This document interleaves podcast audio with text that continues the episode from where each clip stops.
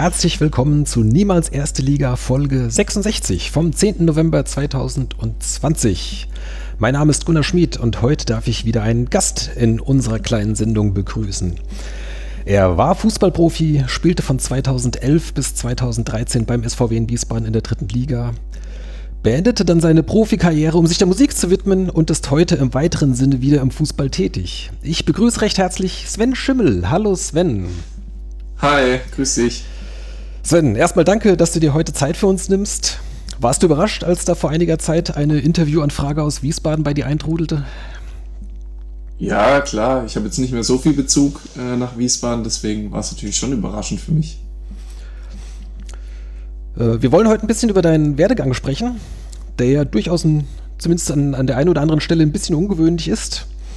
Äh, auch wenn es zunächst mal äh, ziemlich geradlinig aussieht. Ich würde chronologisch anfangen, wenn dir das recht ist. Ja, klar. Genau. Gut. Also, du kommst aus Reutlingen, hast dort beim SV Rommelsbach mit dem Fußballspielen angefangen und gingst mit zwölf Jahren in die Jugend des VfB Stuttgart.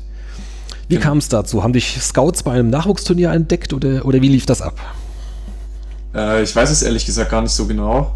Ähm, ich habe nur einen Anruf bekommen, dass ich mal zum Probetraining vorbeischauen soll und ja, und dann hat sich das alles so ergeben. Also ich war dann ein paar Mal beim Probetraining und dann wurde eigentlich relativ schnell klar, dass der Verein mich haben möchte. Und dann ähm, nach einigen Gesprächen mit meinen Eltern ähm, und mit noch einem Mitspieler von mir, von Rommelsbach, ähm, der auch dann zum VfB gegangen ist, haben wir uns letztendlich dann dafür entschieden, da den Weg zu gehen und mal den Schritt zu versuchen in die mhm. Richtung.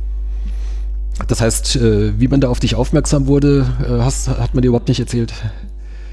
Nee, also wusste ich, wusste ich ehrlich nicht. Also das war einfach nur ähm, über, das, über das Telefonat, über den Anruf und hm. dann, genau. Gut, ich meine, klar, dass der gerade so im direkten Umland der VfB natürlich überall äh, nach Jung, Jugendspielern sucht, äh, ist naheliegend. Genau. Ähm, ja, von Reutlingen nach Stuttgart ist es nicht so weit. Das heißt, du hast sicherlich weiterhin ganz normal zu Hause bei deiner Familie gewohnt und bist dann äh, mehr oder weniger jeden Tag zum Training nach Stuttgart gefahren. Genau, das war ganz gut, dass wir so eine kleine Fahrgemeinschaft hatten mit, mit, wie gesagt, mit dem Spieler, der bei mir in Rommelsbach gespielt hat und noch einem Spieler, der schon beim VfB war. Und das war ganz gut, dann konnten sich unsere Eltern auch immer, immer wieder abwechseln, ähm, weil ja, 40 Minuten sind es dann doch nach Stuttgart, beziehungsweise gerade im Feierabendverkehr, wenn dann abends Training ist, war es dann schon mal eine Stunde, hm. ähm, wo, man, wo man da fährt. Und das, da war es schon ganz gut dann auch für unsere Eltern, dass die sich da abwechseln konnten. Ja. ja, es gibt ja immer wieder so Geschichten von Jungs, die da teilweise enorme Strecken da jeden Tag dann äh, zum, zum Klar, Training ja. in die Nachwuchsleistungszentren fahren. Äh, ich glaube, Holger Badstube war ja auch so ungefähr in deiner, äh, in deiner Jugend. In genau, der war ein Jahr. Ein Jahr hat er mit mir in Stuttgart gespielt. Ja. Der kam ähm, ist dann aus, aus Memmingen, der ist ja dann erst dann, äh, nach Stuttgart dann gependelt und dann lange dann nach, nach München. Genau. Jeden Tag, ja, das sind ja genau. schon ziemliche Strecken.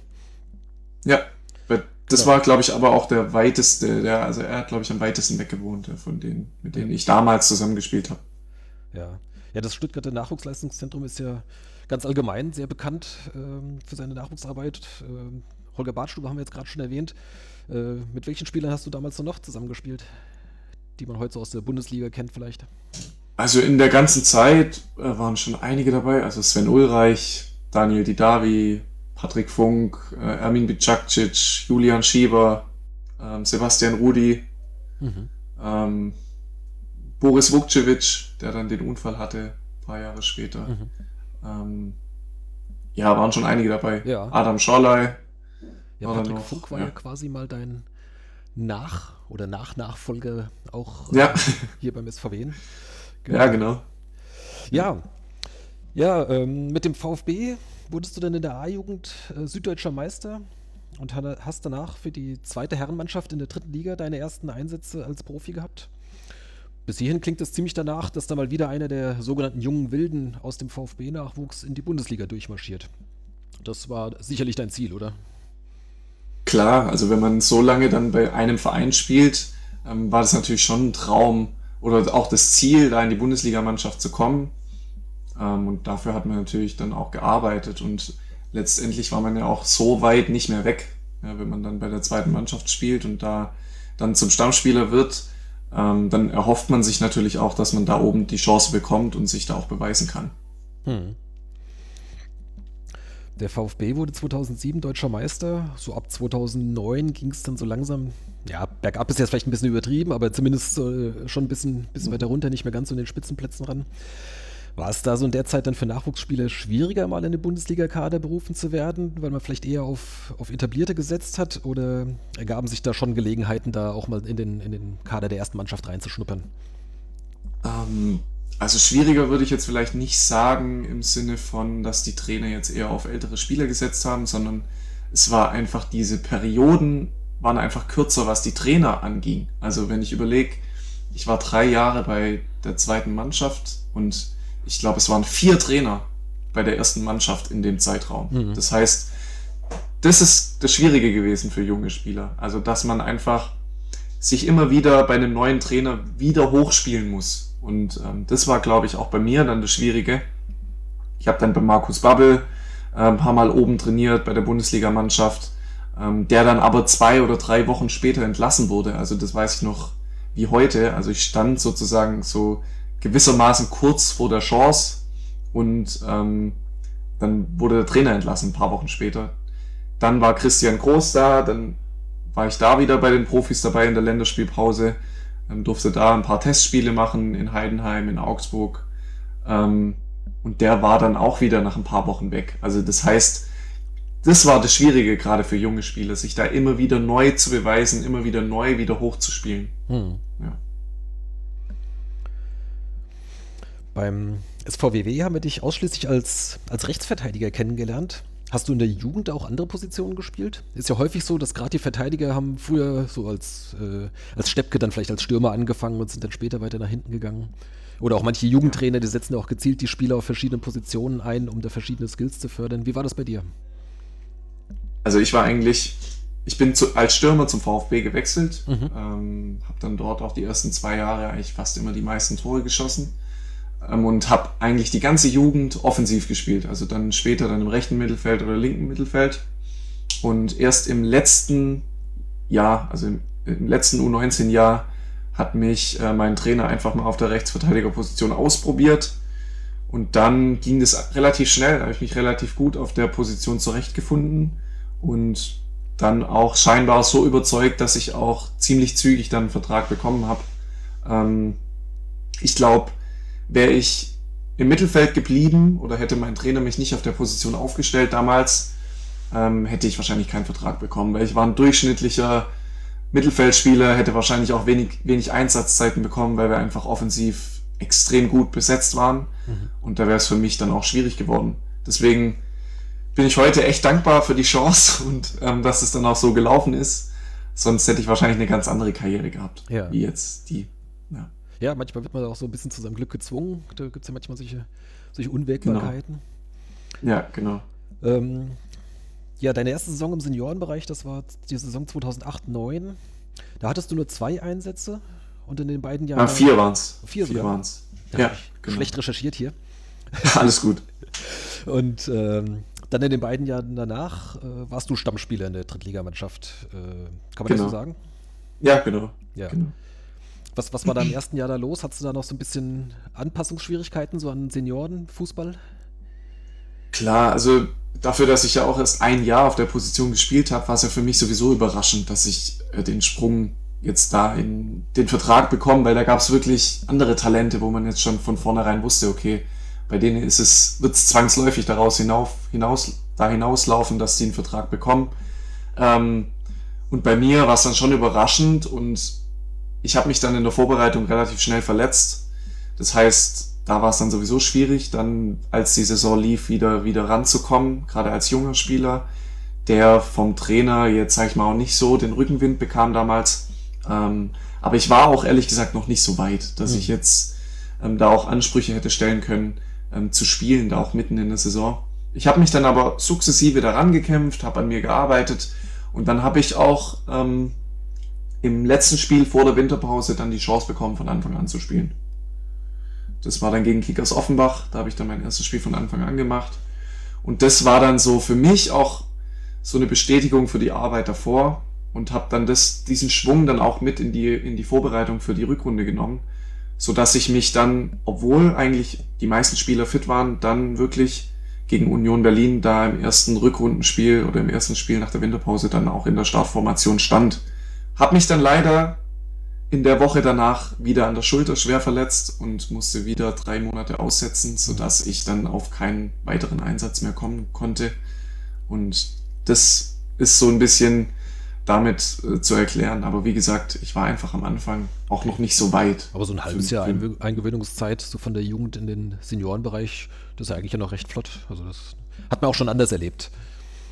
Ja, wobei man ja sagen muss, also ich, ich habe ja dann nicht nur nicht gespielt, sondern wurde auch ja nicht mal für den Kader berücksichtigt. Mhm. Also das war schon eine schwierige Phase auch für mich, ähm, da immer dann zu als gut, man muss ja auch dazu sagen, als Rechtsverteidiger ist es sowieso dann schwierig. Also entweder man spielt oder ähm, man ist halt nicht dabei, weil ja. normalerweise nimmt halt der Trainer dann Offensivspieler mit oder vielleicht noch einen Innenverteidiger oder vielleicht einen Spieler, der auf mehreren Positionen einsatzfähig ist.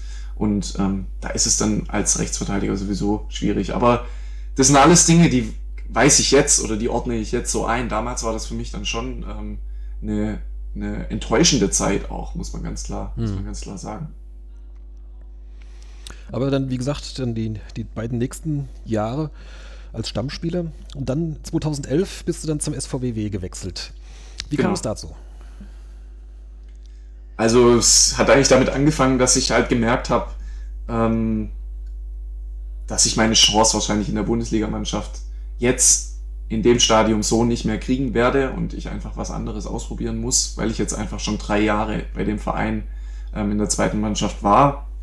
Und ähm, dann habe ich einfach gesagt, ich möchte einfach noch mal was anderes ausprobieren oder einfach jetzt den nächsten Schritt gehen, um, um auch bei einer ersten Mannschaft zu spielen, um vielleicht über Wien Wiesbaden, die damals ja Aufstiegsfavorit in die zweite Liga waren, ähm, ja, vielleicht so den Sprung dann auch in die zweite Liga zu schaffen, gerade mit einem Aufstieg, mit einem ambitionierten Drittligisten. Und das hat mich dann auch ja, zu der Entscheidung kommen lassen, auch zum SVWW zu gehen. Ähm, es war natürlich noch das ein oder andere Angebot da von einem anderen Verein, aber ähm, das war für mich dann auch die beste Lösung, wo ich die meiste oder die größte ähm, Chance gesehen habe für mich auch.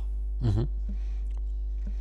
Wie hat man dich damals da angesprochen? Weißt du das noch? Gab es dann einen Anruf vom Geschäftsführer oder vom Trainer oder wie lief das? Ja, das ging eigentlich alles über meinen Berater. Also ich wusste, dass der Wolfgang Gräf, der damals Geschäftsführer war, ähm, und Gino Lettieri Interesse haben. Und dann haben wir uns, ich weiß es noch, dann haben wir uns mit Wolfgang Gräf getroffen ähm, und darüber gesprochen. Und dann hat es für mich eigentlich schon gepasst. Auch das ganze Konstrukt dahinter und ähm, war für mich dann auch, wie eben schon gesagt, also die beste Möglichkeit. Hm. Genau. Ja, da warst du 22 und hast im Prinzip zuerst mal so deine Heimat oder die Heimatregion verlassen. Auch wenn es jetzt nur ein paar Stunden Autofahrt entfernt sind, aber das ist ja sicher trotzdem ein, ein großer Schritt. Klar, ja, es war schon mal was Neues, aber ich war auch bereit dazu. Also es wurde dann auch mal Zeit. Ja. Ähm, also weil auch die, ja. Ja, erstens das und zweitens auch diese Pendlerei. Also ich meine, ich bin ja dann immer noch gependelt. Ich habe ja dann im ersten Jahr, wenn man, wenn man das alles nochmal so betrachtet, ich habe ja dann im ersten Jahr, als ich bei, den, bei der zweiten Mannschaft dann gespielt habe, trotzdem meine Schule dann nochmal gewechselt nach Stuttgart und bin dann morgens immer um 5 Uhr nach Stuttgart gefahren ähm, in die Schule, habe dort meine, meine paar Stunden Schule gehabt, dann ins Training, dann abends nach dem Training wieder zurück, und dann die zwei Jahre darauf ja auch immer gependelt noch. Und das, ähm, wenn man das zehn Jahre lang macht, dann wird es auch mal Zeit, yeah. ähm, vielleicht sich ja einen Ort zu suchen, wo man dann selber wohnen kann und ähm, dann auch vielleicht nicht mehr so weit hat ins Training. Und das war dann auch der richtige Zeitpunkt. Ja.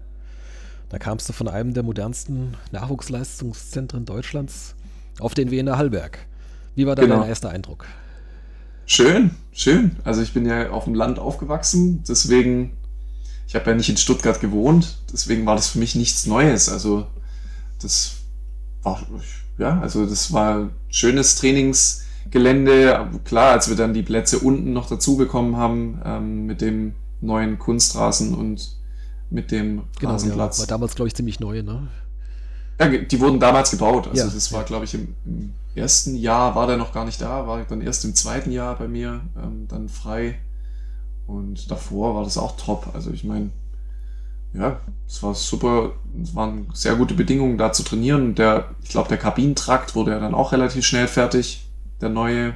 Ähm, und das war dann schon top für mhm. uns.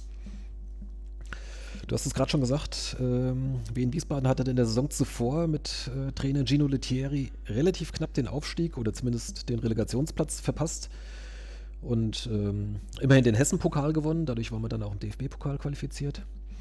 Ja. Da gab es im Sommer aber einen ziemlich großen Umbruch. Größer als wir zumindest so als Fans damals eigentlich erwartet hätten, so nach einer äh, eigentlich recht erfolgreichen Saison. Ja. Wie war es da für dich, in so eine komplett neu, in einen komplett neu zusammengestellten Kader reinzukommen?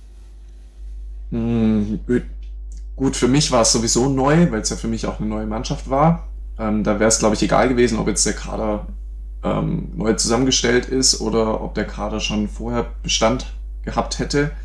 Ähm, ja, es war natürlich dadurch, dass wir viele ältere Spieler, gestandene Spieler, Bund alt, ähm, ehemalige Bundesliga, Zweitligaspieler hatten, ja, war ich schon sehr respektvoll. Also ich hatte schon sehr großen Respekt auch vor, den, vor der neuen Aufgabe, weil es für mich, klar, ich habe davor mit hauptsächlich unter 23-Jährigen gespielt, die alle in meinem Alter waren.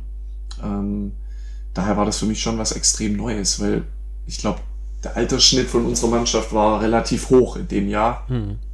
Und ja, und ich war sowieso eher ein sensibler, zurückhaltender Spieler. Da war es schon am Anfang ja, was Neues und eine, eine nicht so, nicht so, ähm, ja, wie soll ich sagen, nicht so einfache Situation auch. Ja. Für mich.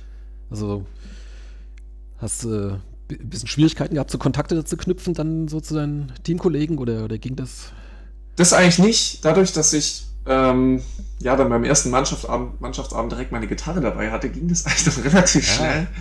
Ähm, da bricht man schon relativ schnell das Eis. Ähm, und ich hatte auch, ich meine, den Kontakt in so einer Mannschaft findet man dann relativ schnell. Also das ist schon ganz gut. So die Charaktere auch außerhalb vom Platz waren echt top und bin auch ähm, gut aufgenommen worden von, von vielen und habe mich mit, mit den meisten super verstanden, auch heute noch. Ähm, und ja, das war dann für mich auch, die Jungs haben es mir einfach gemacht, sagen wir so, in den ersten Wochen.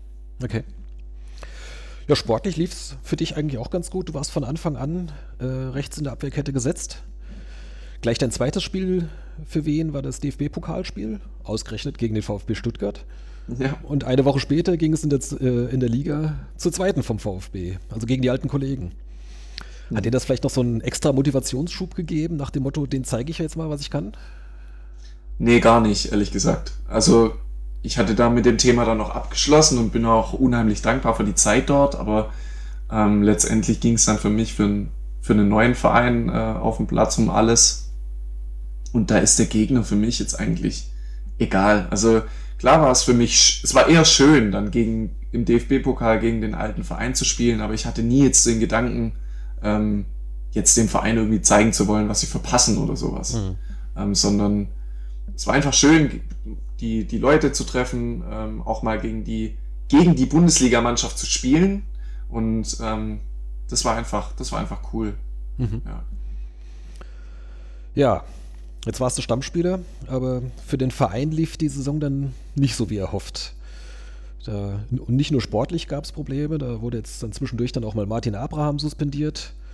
Und äh, ja. Slatko Janic wurde dann, weil er sich so mit, mit Martin Abraham solidarisiert hatte, äh, zwischenzeitlich in die zweite Mannschaft verbannt. Wie hast du ja. das alles in Erinnerung?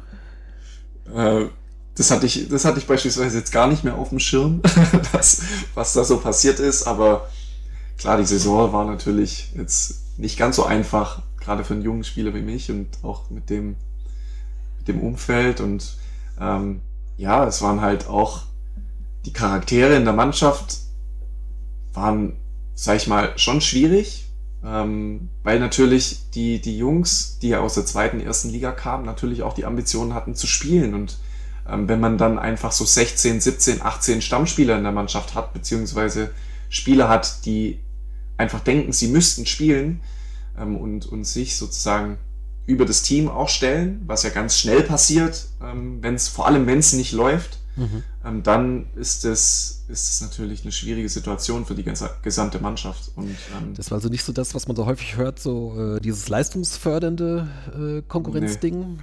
sondern eher, das hat dann eher eigentlich noch zusätzlich gehemmt. Kann, kann man das Genau, sagen? also wir waren einfach keine Mannschaft. Mhm. Also das kann man ganz klar sagen. Wir waren auf dem Platz, alles was mit dem Fußball zusammenhing, auf dem Trainingsplatz, sobald es auf den Platz ging, waren wir keine Mannschaft. Wir waren, wir haben uns, das, das Kuriose ist, wir haben uns eigentlich außerhalb vom Platz eigentlich alle ganz gut verstanden. Nur sobald der Fußball dazu kam, ähm, wurde es einfach schwierig. Ja. Hm. Ja, und statt dann erneut um den Aufstieg mitzuspielen, kam man dann trotz eines äh, guten Saisonstarts dann im Laufe der Zeit den Abstiegsplätzen bedrohlich nahe. In der Rückrunde wurde Lettieri entlassen und Peter Vollmann übernahm.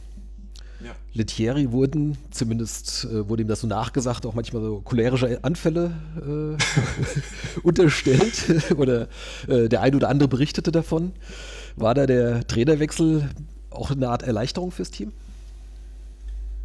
Es kommt immer auf den Typ an, glaube ich. Es kommt immer auf den Typ Spieler an. Äh, wie, wie erreicht man den Spieler bestmöglich? Ich glaube, manche Spieler brauchen das manche Spieler können das, glaube ich, auch richtig einordnen. Ähm, ich glaube, der Chino hat es schon auch ein bisschen gebraucht für sich, ähm, diese, diese Macht auch so ein bisschen an die Mannschaft zu tragen. Ähm, er hat, glaube ich, da vielleicht auch die falschen Spieler gehabt unter sich, um das so zu leben. Ich meine, ich, ich hatte viele Trainer, die so waren. Ich hatte Jürgen Seeberger beispielsweise, der ein ähnlicher Typ war, ähm, den ich beim VfB hatte. Ich sage auch, Thomas Tuchel ist ein ähnlicher Typ gewesen den ich beim VfB in der Jugend hatte.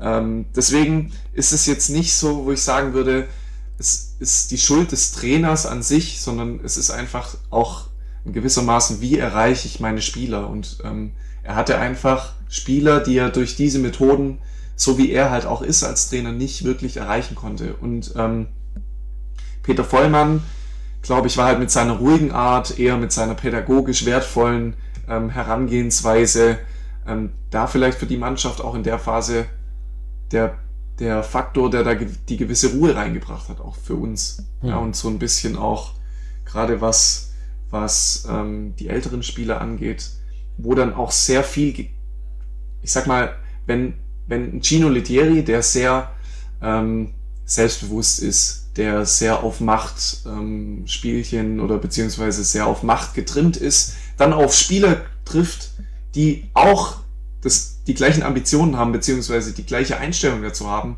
dann hat es schon mal öfter mal gekracht. Und das ist natürlich für ein Team ähm, nicht immer von Vorteil, gerade auch wenn man in so einer Situation ist. Und da hat, glaube ich, der Peter Vollmann ähm, ganz gut den Wind aus den Segeln da so ein bisschen genommen ähm, und da auch ein bisschen Ruhe reingebracht. Das war dann für uns, glaube ich, ganz gut. Ja. Gut, die Saison ging dann irgendwie rum und in der folgenden Saison war es vielleicht ein eine Ideechen zu ausgeglichen. Es gab auch mit 18 Unentschieden einen Rekord. Ja. Und äh, mit dem Aufstieg hatte man wieder nichts zu tun. Das hattest du dir bei deinem Klar. Wechsel vermutlich anders vorgestellt. Klar, also man hat sich das natürlich ein bisschen anders vorgestellt. Ich meine, man möchte natürlich immer das Beste rausholen. Und das war nicht das Beste, was wir rausgeholt haben. Aus, der, aus dem Kader, wenn man die Einzelspieler anschaut, ähm, hätte natürlich viel mehr dabei rausspringen müssen.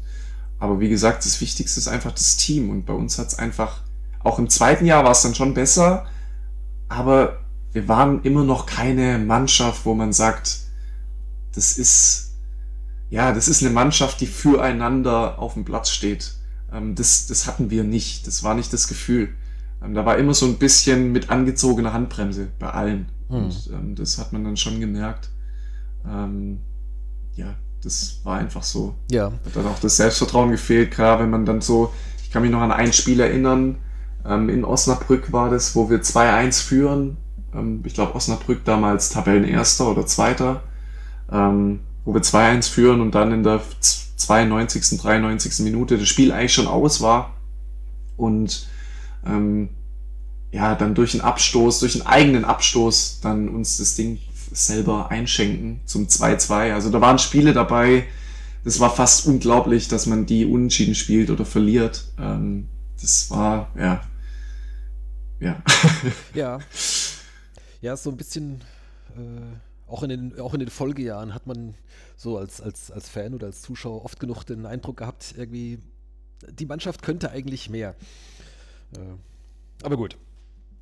Jetzt kommt die Sache, die für uns, äh, zumindest so als Fans, so als Außenstehende, damals sehr überraschend war.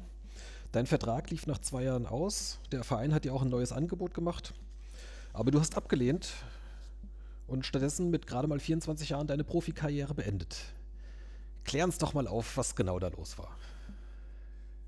Ähm, also so wie, wie du das Woche gesagt hast, dass ich mich der Musik widmen wollte, so einfach ist es nicht. das, das war ein bisschen überspitzt für die Anmoderation. ja, also ich, ich, ich, ich sage ganz ehrlich, also da, wo, ich, wo das dann öffentlich wurde, musste ich mich schon sehr oft so rechtfertigen, auch was den Bereich angeht. Ähm, die Musik hat da wirklich gar keine Rolle gespielt. Also das kann man wirklich äh, nochmal bekräftigen. Die Musik war für mich immer ein Ausgleich zum Fußball, immer ein Hobby.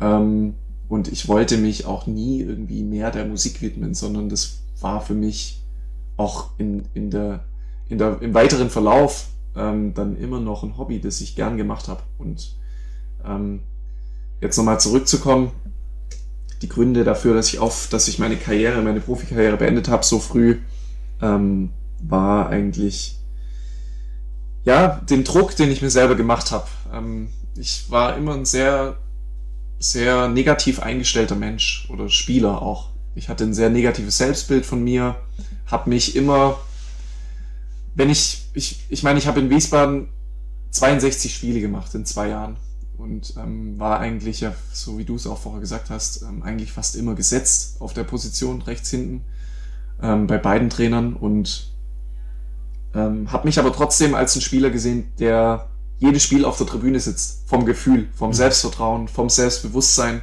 und war kaum in der Lage, meine eigenen Ansprüche zu befriedigen. Ja, ich, wenn, wenn ich ein Spiel gemacht habe, wo, wo danach die anderen gesagt haben, du hast ein gutes Spiel gemacht, meine Eltern gesagt haben, heute hast du ein richtig gutes Spiel gemacht, habe ich immer noch gesagt, okay, der Fehlpass war aber scheiße und ähm, der Pass kam nicht an oder das war nicht so, wie ich es mir vorgestellt habe. Habe sozusagen immer auf das Negative geschaut und das hat mir unheimlichen Druck gemacht. Ähm, und ich wusste damals auch nicht, wie ich damit zurechtkommen soll, wie ich daran arbeiten kann. Ich dachte, das gehört einfach zu meiner Persönlichkeit. Und das war für mich der Hauptgrund, warum ich sozusagen aus diesem Profigeschäft ausbrechen wollte. Ja, ich wollte wieder irgendwie, ja, ja, dass ich irgendwie wieder ein positives Gefühl entwickeln kann, so ein positives Lebensgefühl auch wieder haben kann, weil ich habe das natürlich dann auch mit nach Hause genommen. Das war ja nicht nur so, dass das irgendwie, sobald ich aus dem Stadion ging, dann einfach weg war, sondern das hatte natürlich auch Auswirkungen auf mein normales Leben, auf meine, auf mein Umfeld, auf meine, auf meine Beziehung, auf die Beziehung zu meinen Eltern und so weiter. Das hatte natürlich auf alle Lebensbereiche dann Auswirkungen. Hm. Und das war für mich der Hauptgrund. Der zweite Grund war natürlich, dass ich, ähm, bevor ich meinen ersten Vertrag unterschrieben habe, habe ich mir ein Ziel gesetzt und habe gesagt, bis Mitte 20 möchte ich den Sprung in die zweite oder erste Liga schaffen. Ähm, das hat dann letztendlich nicht gereicht, aus Gründen, die ich, ja, aus, aus unterschiedlichen Gründen, die man, die man ja auch immer nicht so genau weiß. Es hat einfach nicht gereicht bis zu dem Zeitpunkt. Und ähm, für mich war dann die Frage, okay, probiere ich es jetzt noch weiter? Bleibe ich in dem Bereich tätig? Versuche ich nochmal alles ähm, reinzuhauen, um den Sprung zu schaffen? Oder gehe ich in eine andere Richtung und entwickle wieder ein positives Lebensgefühl? Und ich wollte dann einfach studieren, in einen anderen Bereich gehen, ähm, wollte einfach was anderes ausprobieren und wollte auch die Zeit, da bin ich auch ganz ehrlich, ich habe auf so vieles verzichtet und ähm, habe das auch gern gemacht in, in, der ganz, in der ganzen Laufbahn und in meiner Jugend und so weiter. Für mich war das alles, Fußball zu spielen. Aber trotzdem verzichtet man auf viel und dann habe ich mir einfach die Frage gestellt, okay, ähm, ist es mir das noch wert?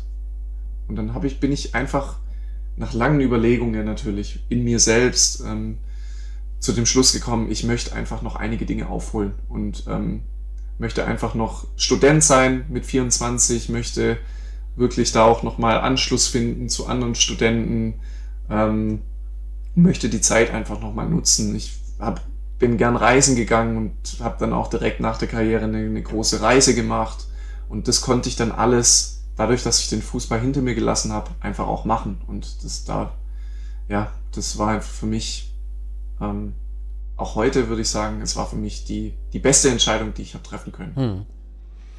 Gibt ja häufig so den Satz, äh, er ist selbst sein größter Kritiker äh, oder ich bin selbst mein größter Kritiker, sagen ja manchmal auch äh, Spiele so irgendwie in, in, in, Interviews und manchmal da, denkt man so, hm, dafür klingt es jetzt gar nicht so selbstkritisch, aber bei dir traf das dann tatsächlich genau so zu, wörtlich. Also ich war, äh, mit Selbstkritik hatte das nichts mehr zu tun. Also das war ein, einfach eine, eine komplett verzerrte Selbstwahrnehmung, was ich hatte. Ähm, das hatte nicht mehr viel mit Selbstkritik zu tun. Also man muss selbstkritisch sein ähm, als Spieler. Wenn man dann zu abgehoben, zu selbstbewusst ist, ist es auch nichts. Ähm, man muss vor allem selbst reflektiert sein. Also das ist das Wichtigste, was man, was man haben muss. Ähm, aber wie gesagt, bei mir hatte das nichts mehr mit Selbstkritik zu tun. Ja, also das war nicht mehr gesund, auf mhm. jeden Fall. Hast du dir da äh, zu der Zeit Hilfe gesucht oder hast du da vielleicht, äh, ja, mit, mit, wem hättest du dich da vielleicht äh, austauschen können? Irgendwie jetzt in deinem persönlichen Umfeld oder Berater, vielleicht auch, auch Teamkollegen? Also wie gesagt, für mich war das, für mich war das gar nicht so, dass ich das jetzt so ähm, wie ich das heute jetzt, jetzt darstelle. Für mich war das damals einfach normal. Also mhm. ich dachte, das gehört einfach zu mir, so bin ich und ähm, ich muss irgendwie damit klarkommen. Das war jetzt nicht so, dass ich dachte, okay, ich habe irgendwie ein Problem. Okay. So war das damals nicht. Und ähm, als ich dann mit dem Verein, der Verein, das war ja schon vor der Winterpause, glaube ich, als der Verein auf mich zukam damals und mit mir verlängern wollte. Und ähm, das war dann so, dass ich äh, dem Verein dann auch geschildert habe, wie es in mir aussieht, auch mit Peter Vollmann dann ein langes Gespräch geführt habe, ähm, wie so meine Pläne sind und warum ich mich dagegen entscheiden würde. Ähm, und dann hat der Verein ja noch alles versucht. Also ich meine, der Verein hat mir dann Sportpsychologen an die Seite gestellt für das letzte halbe Jahr. Und ich habe dann ein halbes Jahr lang mit einem Sportpsychologen gearbeitet, hatte aber gar nicht diese Offenheit dafür. Dadurch, dass es vom Verein kam, ähm, und ich auch nicht so richtig offen dafür war, einfach in dem Moment, weil einfach meine Entscheidung, das war ja keine Entscheidung, die ich von heute auf morgen getroffen habe, sondern das war eine Entscheidung, die ich mir auch nicht leicht gemacht habe. Ja, das, das hört sich natürlich immer so einfach an. Ähm, ich entscheide mich jetzt entweder dafür oder dagegen. Ähm, bei mir war das natürlich eine Entscheidung, die über ein Jahr ging. Also ich habe mir ein Jahr Gedanken gemacht, immer wieder, ist es noch das Richtige? Möchte ich was anderes? Möchte ich das nochmal versuchen? Und so weiter. Und die ist in mir gereift und irgendwann habe ich den Mut gehabt, die Entscheidung zu treffen.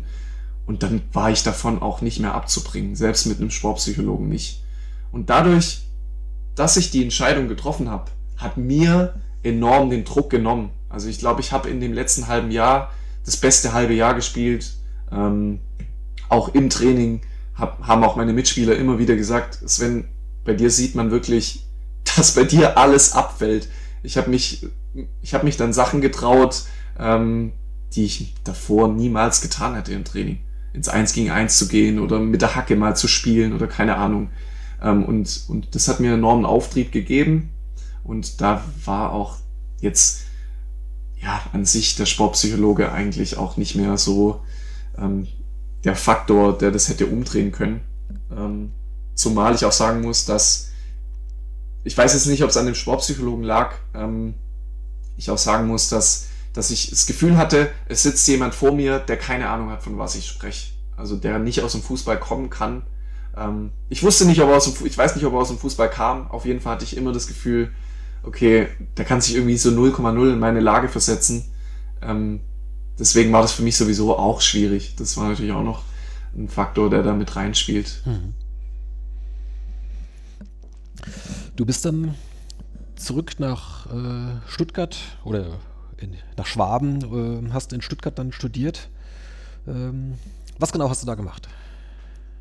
Ähm, ich habe erstmal in ganz viel, ich habe ein Jahr erstmal in, in Medienunternehmen gearbeitet. Das heißt, ich war beim Radio, beim Fernsehen, bei der Zeitung, weil ich sehr viel durch die Musik auch geschrieben habe.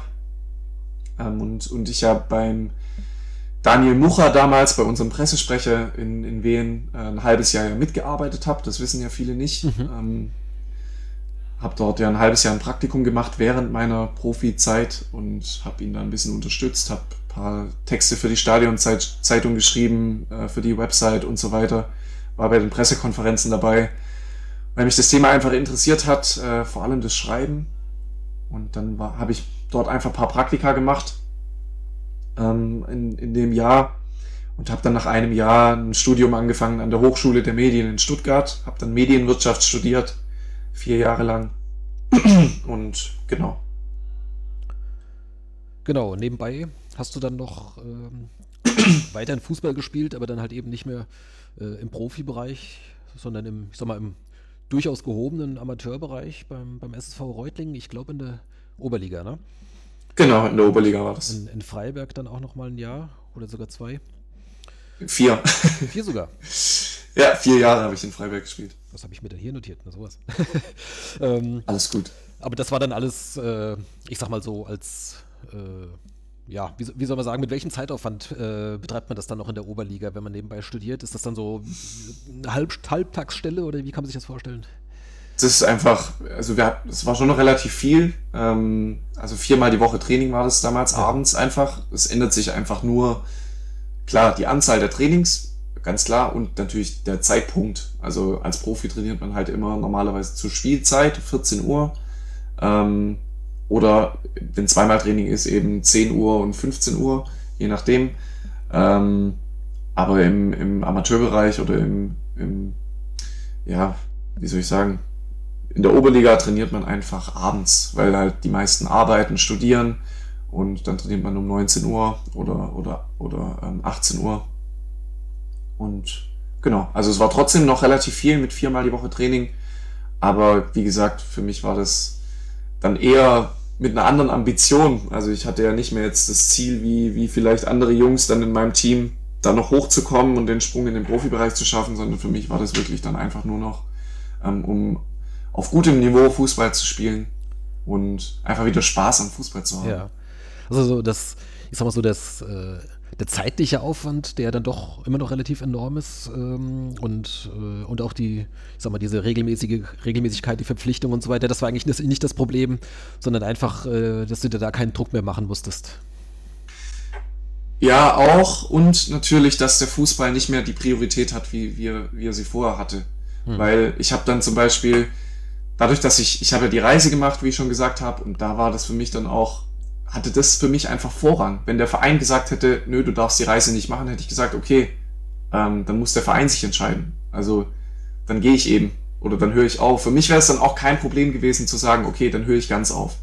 Weil ich habe meine Karriere, ähm, ein Grund, meine Karriere aufzugeben, war natürlich, dass ich Dinge machen kann, die ich vorher nicht machen konnte. Und ähm, dadurch haben sich meine Prioritäten einfach verschoben.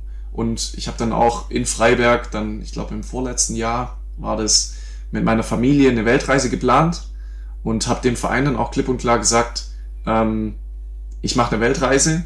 Ja, also entweder wir setzen den Vertrag aus oder wir lösen den Vertrag auf. Also ich hatte kein Problem, die Konsequenzen dann auch zu tragen. Ähm, für mich war es einfach, dass ich, wie schon gesagt, einfach ja meine, meine Prioritäten anders gesetzt habe. Mhm. Und das war für mich auch ein, auch ein Grund, der da für mich gut war, der da auch den Druck dann auch genommen hat, automatisch. Weil wenn man, wenn man einfach spielt, um Spaß zu haben, um Fußball zu spielen, ähm, dann ist, ist es zwangsläufig ja so, dass, dass dieser Druck einfach nicht mehr da ist. Ja. Du hast jetzt zwei große Reisen erwähnt. Ähm, wo, wo hat sich genau. da, oder euch, äh, wo hat es sich da hin verschlagen?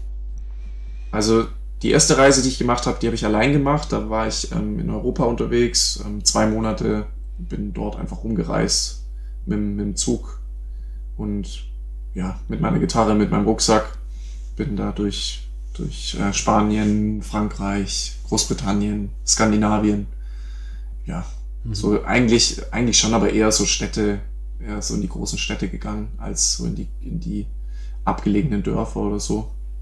Ähm, die zweite Reise habe ich dann äh, ein paar Jahre später gemacht.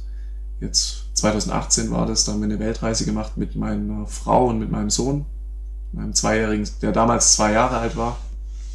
Und sind da, waren dort in Kanada, USA, Mexiko, Australien und Indonesien ähm, für fünf Monate. Und genau, das haben wir, das haben wir gemacht. Ja, sehr schön. Ja, das muss man alles machen. Solange die Kinder noch nicht in der Schule sind, dann kann man sich das alles noch einteilen. Genau. Ich spreche da aus Erfahrung. Ja. Ähm, das war dann 2018 äh, hast du dein Studium abgeschlossen und dann mit dieser Reise genau. sozusagen genau. dann auch nochmal so einen, ja, wie soll man sagen, nochmal so einen, äh, äh, so, so, so ein Zwischen, na, wie, äh, ich finde jetzt gerade das richtige Wort nicht, ähm, oder hast du Ja, genau, also ich habe die Zeit einfach nochmal, so genau. Äh, ich sag mal so ins ja. normale Berufsleben dann einsteigst, war das auch nochmal so die Idee? Ja, genau, genau. Wir haben uns natürlich einen Zeitpunkt gesucht, weil meine, meine Frau ähm, dasselbe studiert hat wie ich, aber sie ein Semester hinten dran war, weil wir den Sohn während dem Studium, unseren Sohn während dem Studium bekommen haben. Mhm. Ähm, das heißt, sie hat ein Urlaubssemester damals gemacht und war deswegen ein Semester hinter mir. Ähm, was aber ganz gut war, weil sie nur noch die Bachelorarbeit gebraucht hat. Das heißt, sie konnte sich das ganz gut einteilen und ähm, dann haben wir gesagt, okay, das ist für uns der beste Zeitpunkt. Also nach meinem, nach meiner Abgabe der Bachelorarbeit und sozusagen zwischen ähm, ihrem letzten Semester und dem Schreiben ihrer, Bachelor, ihrer Bachelorarbeit ähm, haben wir einfach diesen Zeitraum, den wir nutzen können. Und das war dann für uns schon gut, dass ja, wir da ja, die Möglichkeit hatten. So, dann bist du aber jetzt nicht als studierter Medienwirtschaftler losgezogen, sondern hast noch mal eine Ausbildung gemacht als, äh, ja, wie spricht, spricht man es Deutsch oder Englisch aus? Sportmentalcoach oder Sportmental-Coach? Wie, wie nennt sich das? Ähm, ja, Sportmentalcoach. Ja. Kann man schon sagen, ja. Ja, also ähm, ich bin schon kurz als Medienwirtschaftler losgezogen. Ich habe ein halbes Jahr beim Daimler gearbeitet. Beim Daimler? Ähm, genau, beim so Daimler. Sagt, so sagt es ein Schwabe, beim Daimler geschafft. So sagt es ein Schwabe, genau. nee, ich war da im äh, Brandmanagement von Mercedes-Benz und ähm, ja, das war dann für mich aber auch nicht das, was ich, was ich machen wollte. Also ich habe das dann relativ schnell auch gemerkt und ähm, habe dann angefangen, ein Buch zu schreiben über meine Karriere, habe das mal versucht so ein bisschen aufzuarbeiten, ähm, das ganze Thema und ähm, einfach auch Dinge nochmal noch mal zu hinterfragen, wie meine Karriere auch gelaufen ist und ich war damals dann auch echt bereit dazu, das mal aufzuschreiben und dann habe ich gemerkt, okay, da steckt eigentlich viel mehr dahinter und dann bin ich sozusagen in dieses Sport-Mental-Coaching-Thema so ein bisschen auch reingerutscht durch Beziehungen, durch Bekannte von mir, die ähm, einfach das mitbekommen haben mit dem Buch. Und ich dann über Kontakte ähm, da die Ausbildung von Michael von Kuhnhardt ähm, empfohlen bekommen habe. Und genau, und dann, für mich war es immer schon wirklich die ganzen Jahre, ich habe mich sehr viel dann mit Persönlichkeitsentwicklung auseinandergesetzt, auch weil, wegen meiner Karriere, weil das so lief und weil ich einfach so eine Person war und ähm, wollte mich da auch weiterbilden in dem Bereich und habe immer mit dem Gedanken gespielt, es wäre echt schön, Jungs oder Fußballer, die in derselben Situation sind wie ich war, ähm, einfach die Jungs zu unterstützen und ihnen sozusagen die Person zu geben, die ich damals gebraucht hätte. Und ähm, habe aber nie so den Mut gefasst, das wirklich in die Tat umzusetzen.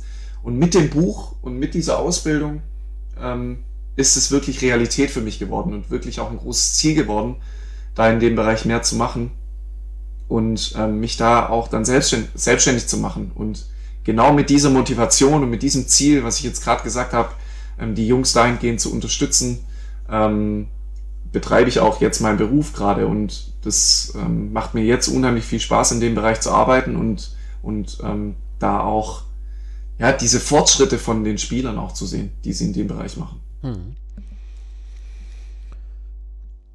So, mal kurz am Rande die Akademie äh, von Michael von Kunert, die du erwähnt hast, äh, die ist hier gar nicht so weit von hier, in der Nähe von Limburg. Genau. Ja. Äh, der Michael von Kunert, der war äh, viele Jahre Hockeyspieler und genau. Äh, unter anderem auch Teamkollege von Nils Kowalczyk, mit dem wir uns hier in Folge 56 mal unterhalten hatten. Äh, für die Hörer da draußen, wer die Folge damals nicht gehört hat, kann ja gerne nochmal da reinhören. Ja, du sagst es, äh, diesen Beruf als Coach übst du jetzt auch aus. Ähm, wie genau kann man sich das vorstellen? Was, äh, was ist da jetzt so deine, deine Tätigkeit? Ähm, also ich, ich betreue Spieler im mentalen Bereich. Ähm, das heißt, wir wir gehen Themen an wie Selbstvertrauen, Selbstbewusstsein, ähm, die mentale Performance auf dem Platz, Konzentration, Fokussierung und so weiter. Wie, wie, ähm, wie schaffe ich es, im Moment zu bleiben, nicht in der Vergangenheit oder in der Zukunft zu verharren. Ähm, und da arbeite ich mit, mit Spielern aus allen, allen Vereinen, also aus ganz Deutschland. Ähm, das geht los ab der Oberliga bei mir ähm, bis zur Bundesliga. Aber jetzt ausschließlich und, äh, Fußballspieler. Ähm, ich habe einen Basketballspieler bislang bei mir im Coaching, der in der zweiten Liga spielt. Ähm, aber ich habe mit Fußballspielern angefangen, weil es einfach, ja, für mich, das, ich meine, die beste Zielgruppe ist, weil ich mich damit auch am besten identifizieren kann. Ja, ist naheliegend. Ähm, und ich bin auch ganz ehrlich, ich, ich gerade mit den Spielern, mit denen ich jetzt so zusammenarbeite, das sind schon alles so Themen, die, wo ich mich auch als Spieler so ein bisschen wiederfinde, wie, wie ich als Spieler war. Ähm, und dadurch, dass ich gerade in meiner Weiterbildung, in der Persönlichkeitsentwicklung sehr viel in dem Bereich gearbeitet habe, ist es eigentlich für mich auch, da fühle ich mich schon ein Stück weit auch zu Hause. Ja? Spieler, die ähnlich sind wie ich, da zu unterstützen und, und da Schritte nach vorne zu machen. Mhm. Genau. Und ähm, ich betreue meine Spieler hier von zu Hause aus. Wir machen Videocalls. Ähm, aber es kommt natürlich dann auch mal vor, wenn die Spieler hier in der Nähe spielen oder ich in der Gegend bin, dass ich den Jungs dann anbiete, dass wir auch ein persönliches Coaching machen, ähm, sofern es möglich ist und sofern die Jungs wollen. Und klar, wenn Spiele hier in der Gegend sind, wenn wieder Zuschauer zugelassen sind, dann bin ich da natürlich vor Ort und ähm, gucke mir dann auch die Spiele an. Aber hauptsächlich findet alles hier ähm, übers Videos, über Videocalls statt und das funktioniert auch echt top und das ist auch für die Jungs dann in ihrem gewohnten Umfeld dann auch immer ganz gut, wenn sie da keinen Stress haben, sich zu Hause es gemütlich machen können und dann ganz entspannt da in die Calls gehen können. Hm. Das heißt jetzt so die Corona-Situation, äh, wo man quasi zum Homeoffice in vielen Branchen gezwungen ist, äh, das trifft dich jetzt gar nicht so sehr, weil du sowieso ohnehin schon überwiegend per Videokonferenz oder Videocall arbeitest. Nee, also es trifft mich eigentlich gar nicht. Ähm, klar, jetzt im im ähm, ersten Lockdown war es natürlich schon so, dass die Jungs, ähm, gerade in der Regionalliga, wo dann wirklich auch auf Kurzarbeit umgestellt wurde, dann schon sich zweimal überlegt haben, ob sie jetzt in Mentalcoaching investieren oder nicht. Ähm, aber das ist natürlich dann immer eine Sache des Spielers. Ja, was ist, was bin ich, was bin ich mir selbst wert? Hm. Weil wenn, wenn ich jetzt sehe, ich habe ich hab jetzt einen Spieler bei mir im Coaching, der vereinslos ist sogar und gesagt hat, hey, ich möchte in dem Bereich weiterkommen und mich vorbereiten sozusagen auf meinen nächsten Vertrag, den ich bekomme, ähm, dann sagen muss, ja, wie ich gerade schon gesagt habe, also was ist es mir wert oder was bin ich mir selber wert, den nächsten Schritt zu machen? Und der mentale Bereich ist einfach ein Bereich, der unheimlich wichtig ist und der gerade im Fußball noch sehr stark vernachlässigt wird. Was in anderen Sportarten schon gang und gäbe ist, dass man mit Mentalcoaches zusammenarbeitet, wurde im Fußball in den vergangenen Jahren einfach verpasst. Ja, und das kommt jetzt langsam. Man, man sieht die Offenheit der, der Spieler dahingehend. Ähm, dass sie sich mehr mit dem Thema auseinandersetzen. Aber es ist einfach immer noch viel zu wenig, was da gemacht wird. Das heißt, momentan ist das äh, mehr oder weniger eine Eigeninitiative von den, von den Spielern, die das auf eigene Kosten genau. auch äh, machen. Genau, ja, genau. Also viele Vereine müssen ja oder arbeiten ja mittlerweile auch mit Sportpsychologen zusammen. Ähm, aber viele Spieler, bei denen ist es einfach, ähm, dass sie sagen, hey, ich möchte meinen persönlichen Coach haben, als jemanden, der im Verein angestellt ist ähm, und im Interesse auch des Vereins ein Stück weit arbeitet. Das, ich meine, das spielt ja da immer so ein bisschen mit. Und, ähm, und viele Vereine, gerade in der Regionalliga, dritte Liga, ähm, zweite Liga auch, die einfach noch nicht so in dem Thema Sportpsychologie mit, mit drin sind, ähm, da ist es einfach für die Jungs einfach eine Chance, den Unterschied auszumachen. Hm. Ja, und sich in dem Bereich weiterzuentwickeln. Weil letztendlich treffen wir jede Entscheidung auf dem Platz, auch neben dem Platz, mit unserem Kopf. Und ähm, wir trainieren alles. Wir trainieren unsere Skills auf dem Platz, wir trainieren unsere Technik, wir trainieren im, im Fitnessbereich, im, wir trainieren unseren Körper, machen viel mit der Ernährung. Aber den Bereich, der jede Entscheidung auf dem Platz trifft, den vernachlässigen wir. Deshalb muss da ein Umdenken stattfinden, ähm, auch im, im Fußball und ähm, muss viel mehr in dem Bereich gemacht werden sodass wir, sodass wir einfach ja, mental stärkere Spieler einfach auf dem Platz haben. Weil man sagt ja so oft, Fußball wird im Kopf entschieden. Ja, und Das ist ja nicht nur einfach so ein Satz, den man mal daher sagt, sondern es ist wirklich so. Ja. Ja, ich hatte ja, aber da ist vielleicht halt auch äh, die Wahrnehmung äh, von außen so ein bisschen verzerrt, äh, weil man hauptsächlich ja dann doch eher von ich sag mal so in, der, in den Medien von, von den Top-Teams oder den Erstligisten vielleicht liest, äh, da hatte ich ja eher so den Eindruck, dass ähm, Sportpsychologen mittlerweile eigentlich Standards sind, so im, im, im Stab, so im Funktionsstab. Ähm, aber das ist vielleicht dann nur irgendwie ganz oben so und wenn du sagst, so ab zweite Liga runter, vielleicht äh, eher noch die Ausnahme. Ich glaube, ich glaube, also da bin ich mir, da, da bin ich mir jetzt nicht ganz sicher. Ich, ähm, NLZs müssen einen Sportpsychologen haben, also im Jugendbereich. Mhm aber im Profibereich ist es, ist es keine Pflicht. Das heißt, die Vereine sind selbst dafür verantwortlich, ob ich jetzt einen Sportpsychologen mit in den Trainerstab nehme oder nicht. Und da ist es natürlich dann auch die Frage, wer ist der Trainer? Ja, ähm, es gibt Trainer, die sagen, ähm, dass es, die sagen vielleicht sogar, hey, wir brauchen das nicht. Das ist vielleicht sogar eine Schwäche, wenn es ein Spieler zugibt, ähm, dass er irgendwie mentale Schwierigkeiten hat oder zum Sportpsychologen geht. Ähm, es gibt aber auch Trainer mittlerweile, viele Trainer mittlerweile, zum Glück, die das als positiv sehen. Ja, die sagen, hey, der Spieler arbeitet mit einem Mentalcoach zusammen, der kann nur besser werden dadurch. Ja, und das ist, das ist die, die Einstellung dazu, die wir im Fußball brauchen und noch mehr brauchen. Und ähm, ja, also es ist natürlich auch dann immer die Frage, gerade was ich zu den Spielern gesagt habe, ist es mir das wert?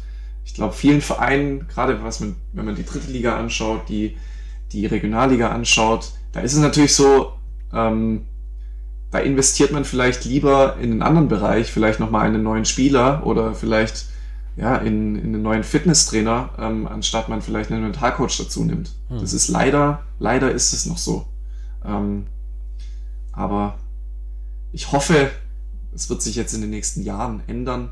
Ähm, aber ich bin jetzt ganz froh, wie es jetzt so läuft, ähm, auch mit den Spielern an sich, dass die, dass die Jungs das einfach so annehmen und auch, auch da in dem Bereich für sich Weiterent Weiterentwicklungsmöglichkeiten sehen. Und ähm, man sieht einfach, gerade mit der Einstellung, wie die Jungs an die Sache rangehen, dass da enormes Potenzial einfach drin ist. Ja, wenn wir so, um die Begrifflichkeiten äh, zu klären, ist, ist da de deine Arbeit so als Mentalcoach, ist das deckungsgleich mit dem, was üblicherweise ein Sportpsychologe macht oder nee. gibt es da schon noch, schon noch äh, Unterschiede? Nee, also ich bin natürlich jetzt auf einer Ebene tätig, ähm, ich, ich würde mich jetzt nicht als Psychologe bezeichnen. Mhm. Also das sind schon eher Themen, wir arbeiten schon viel im Unterbewusstsein mit, mit Visualisierung, ähm, mit NLP und so weiter. Ähm, aber aber ähm, ein Sportpsychologe kann natürlich noch viel tiefer gehen. Ich bin natürlich kein studierter ähm, Psychologe. Ähm, da würde ich dann auch, das ist dann auch wirklich so, wenn ich sage, hey, das geht mir zu tief oder da kenne ich mich irgendwie nicht aus, wenn es dann irgendwie um die Familie geht oder um die Erziehung, das Aufwachsen und so weiter. Wenn es dann wirklich ganz tief geht, dann würde ich auch wirklich sagen, dann muss der Spieler einfach zu einem Sportpsychologen gehen oder zu einem Psychologen gehen und nicht mit mir als Mentalcoach zusammenarbeiten. Ähm, das ist dann wirklich, wo ich so ein schmaler Grad, auf dem man sich bewegt.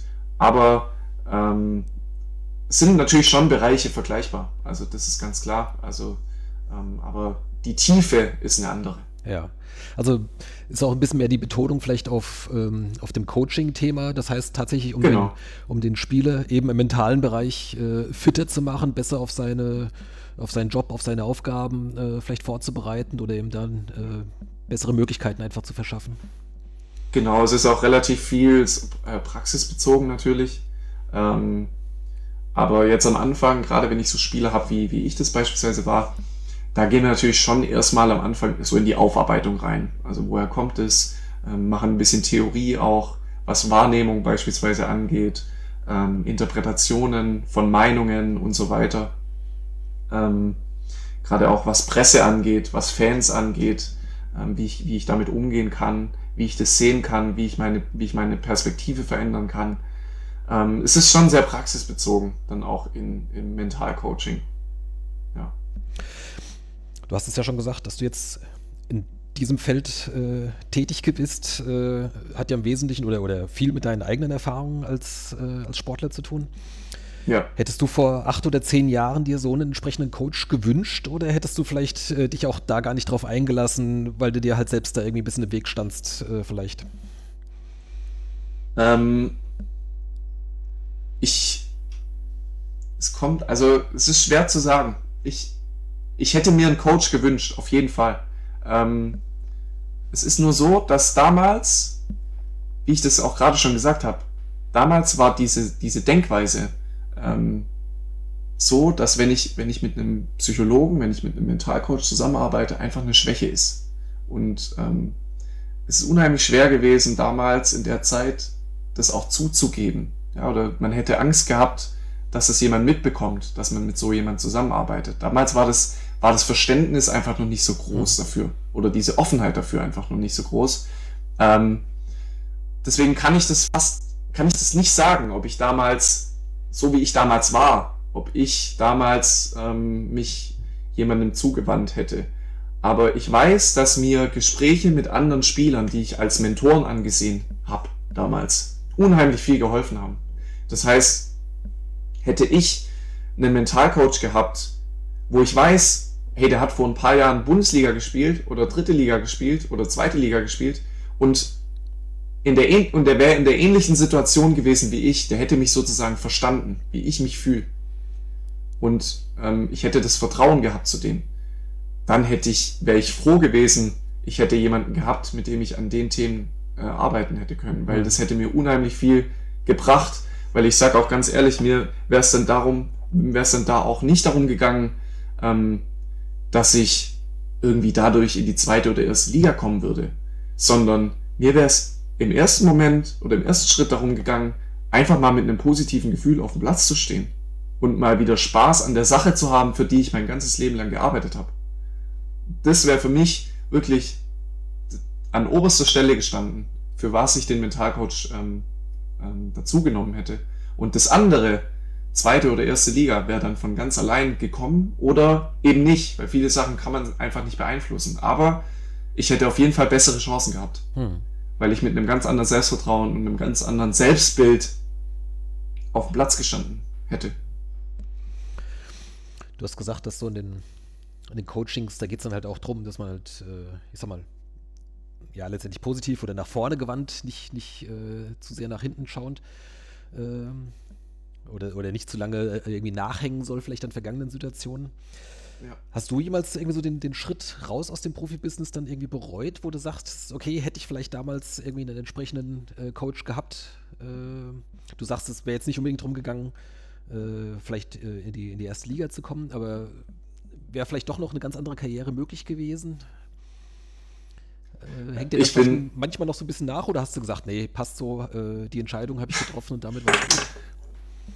Überhaupt gar nicht. Ich bin so froh, dass ich die Entscheidung so getroffen habe. Mhm. Also jeden Tag.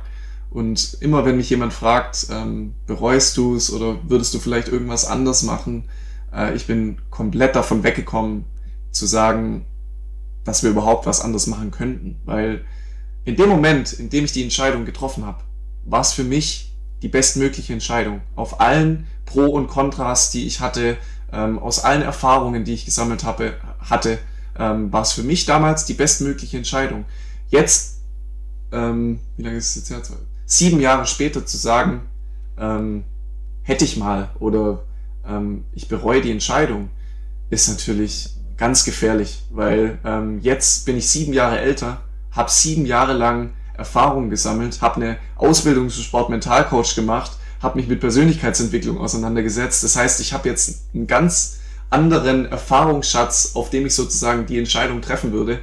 Ähm, deswegen kann man das nie sagen. Und ähm, ich gebe das auch allen Menschen mit auf den Weg, die Entscheidungen bereuen. Ja, das macht keinen Sinn. Es macht keinen Sinn, Entscheidungen zu bereuen, weil in dem Moment war es die bestmögliche Entscheidung, die man hat treffen können. Hm. Ja, in, im, man sagt ja auch, im Nachhinein ist man immer schlauer. Ja, und das stimmt auch. Und im Nachhinein ist man schlauer, man hat diese neue Erfahrung gemacht und auf diese Erfahrung trifft man wieder neue Entscheidungen. Aber wenn ich jetzt sagen würde, ich, ich ähm, bereue irgendwie die Entscheidung oder hätte irgendwas anders gemacht oder hätte vielleicht ja, mit einem Mentalcoach meine Karriere wäre vielleicht in eine andere Richtung gegangen. Ich weiß es nicht. Ja. Ich weiß es nicht und das ist die Tatsache, ähm, die, wir, die wir sehen müssen. Ich kenne nur diesen einen Weg. Den anderen kenne ich nicht. Ja, es hätte ja auch sein können, ich hätte mich noch schwer verletzt im nächsten Jahr. Oder keine Ahnung, irgendwas. Ich hätte auch meine Frau nicht kennengelernt. Ich hätte meine Kinder jetzt nicht. Ja, und das muss man ja alles damit betrachten. Und ähm, ich bin echt davon weggekommen, ähm, zu sagen, hätte ich mal. Oder was wäre gewesen, wenn. Und ähm, ich bin ohnehin, ich kann mich noch an eine Situation erinnern. Ich war auf der Reise und meine Frau oder meine, meine, meine damalige Freundin, ähm, meine Ex-Freundin, die mit mir in Wiesbaden gewohnt hat, die, ähm, die hat, hat weiterhin in Wiesbaden gewohnt noch, ähm, weil sie dort gearbeitet hat und wir sind dann irgendwann, sie ist dann später, beziehungsweise wir sind dann später erst nach Reutlingen gezogen. Nach der Reise bin ich nochmal ins Stadion gegangen ähm, habe mir nochmal ein Spiel angeguckt äh, von, von Wien und habe einfach mal geguckt, wie das auf mich wirkt. So, ob ich irgendwie denke, okay, würde ich gerne unten stehen und spielen. Und ich weiß noch genau, dass ich auf der Tribüne saß und dachte, zum Glück kann ich jetzt auf der Tribüne sitzen und muss nicht unten spielen. Hm. Und das hat mir gezeigt, dass es einfach die richtige Entscheidung war. Und ich konnte jetzt Reisen machen, ich konnte so viele Dinge erleben, konnte studieren und so weiter. Deswegen bin ich so dankbar auch dafür, dass ich die Entscheidung so getroffen habe. Was aber nicht heißen soll, dass ich nicht dankbar für den Weg bin, den ich gehen durfte. Also auch im Fußball. Ich habe so viel mitgenommen und meine Karriere, auch so wie sie verlaufen ist, auch mit den Gedanken, die ich hatte, mit dem negativen Gefühl, gibt mir jetzt die Möglichkeit, Spielern in dem Bereich oder Spieler in dem Bereich zu unterstützen. Ohne diese Erfahrung wäre das nicht möglich. Gäbe es wahrscheinlich auch mein Buch nicht, an dem ich gerade schreibe. Ja, das ist, hängt ja alles damit zusammen. Ja. Und deswegen ist es, ist es alles, hat alles irgendwie einen Sinn. Genau, also generell ähm, wollte ich eigentlich auch solche Fragen vermeiden, wie hättest du mal damals oder würdest du, äh, keine Ahnung, würdest du irgendwas anders machen. Ich hatte es halt jetzt bloß äh, gedacht, dadurch, dass du, äh, ich sag mal so in jungen Jahren so ein bisschen äh, ja, so mit deiner überdrogenen Selbstkritik oder mit deiner, mit deiner äh, Selbstwahrnehmung so zu kämpfen hattest, ob da vielleicht noch irgendwie so, so ein grüblerischer Rest hängen geblieben ist. Aber da hast du dich sozusagen, ja, komplett drüber wegentwickelt. Kann man das, kann man das so sagen oder ist das äh, schlecht ausgedrückt? Ich habe mich auf jeden Fall entwickelt in dem Bereich. Ähm, aber ich würde schon sagen, dass ich immer noch sehr selbstkritisch, sehr selbstkritisch bin, aber in, in gesundem Maße. Ja, ich habe gelernt, damit umzugehen. Ich habe gelernt, ähm, andere, die Dinge anders einzuschätzen, anders wahrzunehmen und mich selbst auch anders zu sehen. Ähm, und das, das ist schon äh, der erste Schritt zur, zur Besserung, ähm, auch diese Selbstakzeptanz auch zu haben, ähm, dass man sich auch so akzeptiert, wie man ist, also mit den Schwächen, mit den Stärken und gar nicht mal sich von so viel von diesen Erfolgen abhängig macht. Das ist, glaube ich, das, was mich auch damals so so beeinträchtigt hat, dass ich mich immer sehr stark von den Erfolgen abhängig gemacht habe. Also von guten Spielen, von dem Sprung in die dritte Liga, von, von ähm, Torvorlagen und so weiter. Ähm, und habe Kritik auch immer sehr persönlich genommen. Und das hängt ja alles so miteinander zusammen. Und da habe ich mich schon, schon weiterentwickelt, klar. Ja, gut, ist natürlich so im, im Leistungssport natürlich auch naheliegend, dass man sich halt eben über Erfolge definiert, ja. Ja. Und dann kommt es natürlich darauf an, wie der, jeder, jeder Einzelne dann eben damit mit umgehen kann. Ja, klar. Ja. Du betreibst, betreibst auch einen YouTube-Kanal. Ähm, da war vor einigen Monaten auch der uns sehr wohlbekannte Alf Minzel zu Gast. genau. Ähm, worum geht es so allgemein in den Gesprächen in deinem Kanal? Was machst du da? Ähm, also ich führe immer mal wieder Interviews ähm, mit spannenden Persönlichkeiten aus dem, aus dem Fußballbereich, ähm, auch eigentlich hauptsächlich aus dem Profifußball. Ähm, es geht im Großen und Ganzen um die mentale Komponente, um die, um die Bedeutung der mentalen Stärke im, im Profifußball. Ähm, sind immer unterschiedliche Themen dabei, ähm, wie man mit Rückschlägen umgeht, was ein Spieler heutzutage braucht, um im Profifußball bestehen zu können, ähm, wie ich das Positive sehe, wie ich mich auf Positivität konzentrieren kann. Ähm, und da kommen immer sehr spannende Gespräche zustande. Ähm, du hast jetzt auch gerade das Gespräch mit Alf erwähnt. Ähm, sehr spannendes Interview. Ähm, kann ich nur jedem empfehlen. Und ähm, es geht, es, es kommen immer sehr intensive Gespräche auch zustande. Also es, die Gespräche leben von der Offenheit, ähm, dass die Spieler sich öffnen, dass die Spieler sehr intime ähm, ähm, Details auch preisgeben. Gerade Daniel Didavi, der sehr, sehr offen über seine schwere Zeit äh, von seiner Verletzung gesprochen hat, ähm, die ihm fast die Profikarriere gekostet hat und wie er damit zurechtgekommen ist, was er gemacht hat, um wieder positiv zu sehen. Das sind schon sehr spannende, spannende Gespräche, die auch gerade für junge Fußballer ähm, sehr wertvoll sein können. Also ich bekomme da immer ganz gutes Feedback, auch dass sie ganz viel gelernt haben aus den Gesprächen und ähm, ich, ich nutze es sogar in meinen Coachings. Also mhm. ich hatte jetzt einen Spieler mit einem Kreuzbandriss, dem ich dann direkt gesagt habe, hey, guck dir bitte kurz oder guck dir diese 40 Minuten dieses Interview mit Daniel Didavi an, weil das einfach so viel Inhalt hat. Ähm, und das einfach von so einem Spieler zu hören, von einem gestandenen Profispieler, der viele Jahre schon in dem Bereich ähm, ähm, gute Leistungen bringt, ähm, das nochmal zu hören, das ist dann schon nochmal einfach was Gutes. Ja. Gibt ein, einfach nochmal ein positives Gefühl. Das äh, für unsere Hörer, das werden wir auch mal den, den Kanal im, in den Shownotes verlinken.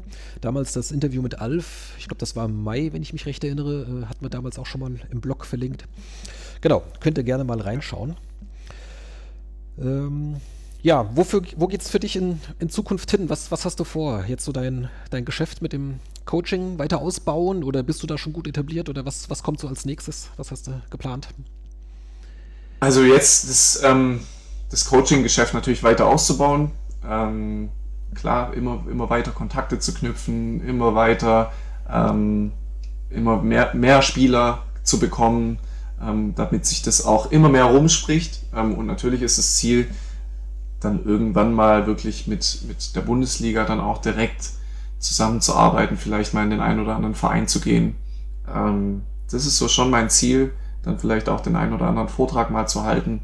Ähm, aber grundsätzlich jetzt erstmal ist für mich wirklich, steht für mich das 1 zu 1 Coaching im Vordergrund, weil das einfach das ist, wofür ich das angefangen habe, weil mir das einfach sehr am Herzen liegt, da die Spieler äh, langfristig auch zu begleiten. Ähm, und das ist auch das, was mir Spaß macht, die Freundschaften aufzubauen, wirklich den Jungs zur Seite zu stehen, auch in Phasen, wo es ihnen nicht so gut geht, ähm, für die Jungs da zu sein, ähm, gar nicht mal nur im Mentalcoaching zu arbeiten, sondern auch wirklich so eine Bezugsperson für die Jungs zu sein. Das ist für mich das, das Wichtigste und dafür mache ich es und das soll auch in Zukunft so weitergehen. Aber klar, es muss sich natürlich immer immer weiterentwickeln. Und ich entwickle mich natürlich auch als Coach immer weiter. Je mehr Coachings es werden, desto besser wird das Coaching und desto mehr profitieren dann auch die, die Spieler in der Zukunft davon. Mhm. Zum Abschluss würde ich gern noch mal mit dir ganz kurz über Musik sprechen. Das war ja. auch mal so ein, so ein Aufhänger. Die Älteren unter unseren Hörern erinnern sich vielleicht in unserer allerersten Folge. Äh, das ist auch schon ein paar Jahre her. Ähm, da hatten wir dich quasi mal wiederentdeckt. Ähm, du hast damals unter dem Künstlernamen Gusto äh, Musik veröffentlicht. Und genau. äh, ich glaube, du hattest sogar auch schon zu Wiener Zeiten mal einen kleinen Auftritt in der Britta Arena. Habe ich das richtig in Erinnerung? Ja, ich habe bei unserem äh, Abschluss, ähm, Saisonabschluss, habe ich halt, habe ich halt bei uns im, im VIP-Raum gespielt. Aber sonst, glaube ich, kann ich mich, glaube ich, nicht erinnern, dass ich noch einen Auftritt hatte. Hm. Das es war ja im sehr geschlossenen äh, Rahmen. Da habe ich noch so ein kleines Abschiedskonzert sozusagen gegeben. Ja. So für die Hörer zur Erklärung. Wie, wie kann man deine Musik beschreiben? Ich würde so sagen, so Singer-Songwriter ist so der, das, die Überschrift. Ja, genau. Kann man das so genau. sagen? Ja. Genau. genau. Wir hören auch gleich noch eine kleine Kostprobe. Ähm, äh, wie kamst du so zur Musik? Du hast gesagt, das war immer so ein bisschen so dein Ausgleich zum Fußball. Äh, und wie hast ja. du deinen dein Stil gefunden? Ähm, ich habe immer schon Musik gemacht, ähm, schon früher und ähm, das hat dann in der, so richtig hat es dann angefangen in der Schulband, in der ich war. Ähm, habe dann dort gesungen und habe dann dort zwei Jahre, gerade in der Abschlusszeit von der Schule, einfach hatten wir einige Auftritte geprobt und da habe ich wirklich Spaß dran gehabt, in der Band auch zu spielen, ähm, gerade auch mit den Jungs da Musik zu machen. Und als ich dann nach Wiesbaden gegangen bin oder auch nach der Schulzeit, ja, habe ich dann ähm, angefangen auch Gitarre zu spielen nach der Schulzeit, um mich auch selbst begleiten zu können, dann auch den Gesang und so weiter und weil mir einfach Musik immer Spaß gemacht hat. Und als ich dann nach Wiesbaden gegangen bin, habe ich einfach wieder irgendwas gebraucht. Ich habe irgendwas gesucht, was ich neben dem Fußball machen konnte, weil klar, neues Umfeld, neue Stadt, irgendwie meine Freundin damals kam erst später dazu, ähm, die ist erst später nachgezogen, deswegen war ich erstmal allein in der Stadt. Und dann habe ich so eine, so, eine, so eine Anzeige aufgegeben, ähm, dass ich eine Band suche. Da gibt's dann so Portale, wo man das dann auch so, bisschen wie Facebook oder so, wo mhm. dann halt so nur Musiker drin sind. Ähm, dann kann man da auch die Stadt und so eingeben. Habe ich so eine Anzeige aufgegeben, ja, Sänger sucht Band und dann haben sich da so 60, 50, 60-jährige äh, Typen gemeldet, okay. so eine Band einfach. Und ja, und da bin ich dann dazu gekommen. Das war eine Band-Neugründung, also die wollten eine neue Band gründen, haben noch einen Sänger gesucht. Ja, und dann bin ich da dazu. Das war, wir haben dann so Cover gemacht, ACDC, Cream, Eric Clapton und okay. so weiter, so ähm, Hardrock-Sachen auch. Ja, das war dann ganz cool. Da haben wir uns einmal die Woche getroffen, bisschen Musik gemacht, ähm, hat richtig Spaß gemacht. Und das war so mein Ausgleich, so neben dem Fußball. Das haben nicht viele gewusst. Ja, Mensch, hier kommen wir jetzt nochmal richtig. Das, die Details bisschen, kommen jetzt hier nochmal raus, hier ganz exklusiv. War ein bisschen, bisschen zurückgehalten dann auch immer, aber ja, es ist ja auch kein, kein Geheimnis, dass ich ab und zu meine Gitarre dann auch bei der Mannschaft dabei hatte. Ja. Ähm, und dann nach, nach so einem Jahr habe ich dann angefangen, selber auch ein bisschen zu schreiben, selber Songs zu schreiben und dann hat sich das einfach so in eine andere Richtung entwickelt, habe dann kurz bevor ich von Wiesbaden weggezogen bin, dann auch die Band verlassen ähm, und habe dann selber meinen Weg gesucht, habe selber ein bisschen Musik gemacht und dann hatte ich, habe ich angefangen, mir Auftritte zu besorgen, mal ein bisschen auszutesten, meine Songs zu testen vor Publikum. Genau, und dann bin ich so in die Singer-Songwriter-Schiene gegangen und habe das dann so nebenher noch gemacht, jetzt die letzten, letzten Jahre. Genau. Wie, wie sind da aktuell deine Ambitionen oder fehlt dir da jetzt die Zeit? Da sind leider gerade gar keine Ambitionen, weil seit der Geburt von meinem Sohn ist einfach nicht mehr so viel Zeit. Ja, da sind auch, wie es beim Fußball auch war, die Prioritäten auch ein bisschen anders gesetzt. Da geht einfach die Familie vor. Und klar fehlt es mir immer mal wieder so ein bisschen, aber ja, es wird auch, wird auch wieder Zeiten geben, wo das, wo das wieder mehr wird, aber die Musik wird mich nicht verlassen. Meine Gitarre steht immer noch hier oben in meinem Büro. Die kann ich dann immer mal wieder kurz nehmen, aber wie gesagt, die Zeit ähm, lässt es nicht so, lässt es nicht so häufig zu hm. gerade. Ja, Sven, ich danke dir ganz herzlich für das, für das spannende Gespräch. Das hat mir wirklich Spaß gemacht. Und wünsche hat dir mir auch Spaß gemacht. sowohl beruflich wie auch privat natürlich äh, alles Gute für die Zukunft. Danke, gleichfalls. So, und jetzt zum Abschluss hören wir nochmal einen Song von Sven Schimmel, äh, beziehungsweise unter dem Künstlernamen Gusto, Wer ich bin. Und da das ja unser großes Ziel seit Folge 1 war, kann ich danach vielleicht den Laden jetzt endgültig zusperren. vielleicht komme ich aber auch demnächst wieder mit Micha zusammen wieder hier ans, ans, äh, ans Mikrofon und dann hören wir uns in Folge 67 wieder. Also, euch da draußen vielen Dank fürs Zuhören und nochmals danke, Sven Schimmel.